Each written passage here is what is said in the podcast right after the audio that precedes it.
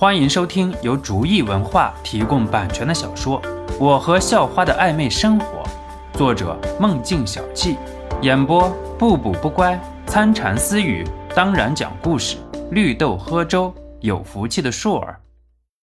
第一百七十九集。那你觉得还有什么意义吗？没看到是我用手枪指着你吗？宋飞故意点了点手上的枪。你看看你枪还在吗？肖诺说道。宋飞下意识看枪，却感觉一阵风袭来，肖诺就趁着宋飞半秒钟的走神，就把枪又抢了回来。我去，枪怎么没有了？宋飞很苦逼的说道：“我让你动了没？对面的傻子，看这里。”肖诺说道。这次宋飞真的是跪了。老大，我服了。你说什么就是什么吧，我上有老下有小，全家可都指着我过日子啊！你就放过我吧，我以后给您当牛做马，您看行吗？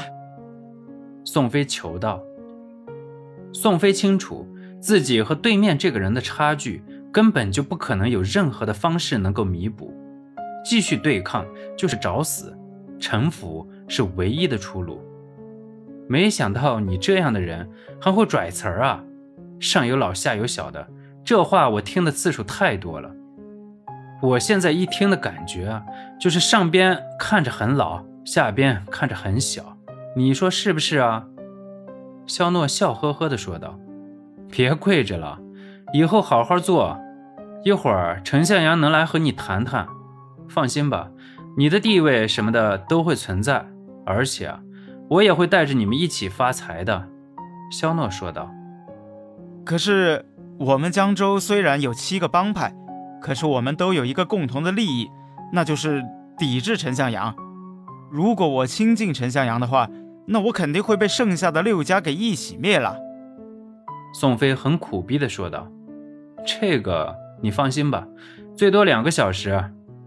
如果谁还要和陈向阳过不去的话。”那就让他自己扇自己的大嘴巴子就行了。”肖诺很霸气地说道，紧接着就把枪还到了宋飞手里。“哎，老大，你不是没有吗？以后留着防身用啊。”宋飞献殷勤道。“哼，那倒不必了，我不会用这玩意儿，害怕误伤。”肖诺说道，然后故意停顿了一下，很认真地看着宋飞。你觉得我需要这玩意儿吗？宋飞心中一凛，是呀，人家根本就不需要。想着想着，宋飞竟然还羞愧到脸红了。原来自己身手差到要死，自己还觉得很不错。哼，我去把那些人给你叫起来。就你这些手下，基本都醒了，然后啊，不好意思站起来而已。肖诺笑了笑，就向着在墙边躺着的人走去。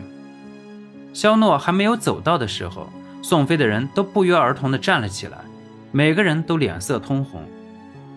我走了，如果你心里对我还有什么不放心的地方，可以开枪试试，看我能不能躲过去。如果你对我放心了，那就和陈向阳好好合作，然后大家一起发财。肖诺摆摆手，并没有回头。宋飞没有傻到真的开枪。因为人家都不回头，那就有十足的把握。而且宋飞完全相信，只要自己开了枪，肖诺不出一分钟就能搞死自己，然后自己的一个小弟来当老大，继续让自己的人和陈向阳合作。自己的存在在肖诺眼里什么都不是。陈老大，你的人来了之后，先和宋飞的人接触一下，我已经和他谈好了。肖诺出门之后，给陈向阳打了电话，说道。啊，这么厉害！我这才刚出行市啊。陈向阳很惊讶地说道：“肖诺的速度比自己的思维都快。”那你就抓紧吧，我去下一家了。肖诺提醒了一句，就挂断了电话。加速，全体加速前进。陈向阳挂断电话之后，心情激动地说道：“自己多年的梦想，想要进入江州。”却一直被所有人一起抵制而不能实现，现在却是借了一个自己曾经看不起的老大的光。不过不管怎么样，能让陈向阳的势力进入江州，就足够让陈向阳兴奋的了，而现在肖诺承诺的却是整个江州。在短短一个小时的时间里，江州接连七个企业总部都发生了一场不为人知的较量，而且都是一群人对付一个人，然而结果也都是一样的。那一个人让一个许多人的集团臣服。陈老大，你来了没？肖诺解决完最后一家，有点无聊了，就给陈向阳打电话问道：“哎呀，肖少啊，我正在赶呢，你也知道。”正常的话，杭市到江州也要两个小时。我现在已经快了不少了。从您开始给我打电话，也不过才一个小时，我怎么能到啊？陈向阳苦逼地说道：“反正江州这儿有的是人想要，你不想要的话，我就从七个人里面选一个人啦。”